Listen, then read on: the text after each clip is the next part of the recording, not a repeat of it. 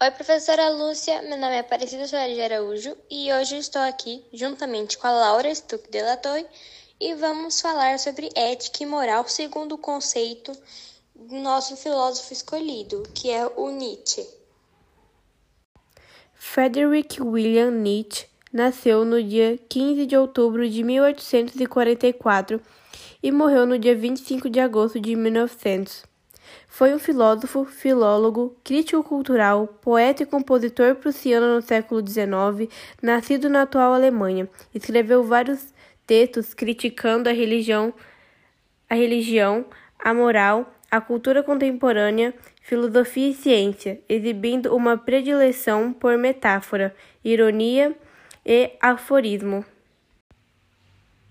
Nietzsche o filósofo do martelo é conhecido por romper com a filosofia tradicional que visava até então, propondo um novo estilo filosófico que contrapõe a racionalidade filosófica e a moral cristã. Ele foi um grande crítico de Sócrates e da figura de Cristo, principalmente por conta dos valores morais que afirmava serem instrumentos que os fortes inventaram para submeter e controlar os fracos. Para Nietzsche, o homem era a ligação entre essas duas potências, a razão e a emoção. Uma das principais características da ética Nietzsche foi a crítica à moral judaico-cristã de sua época, uma moral de fracos e escravos, focada no altruísmo e na compaixão que impediria o homem de viver plenamente a vida e de se tornar um Ubermensch, o homem além do homem que cria seus próprios valores e se vê acima da distinção maniqueísta entre bem e mal, com a qual a religião cristã trata todas as ações e decisões do sujeito moral.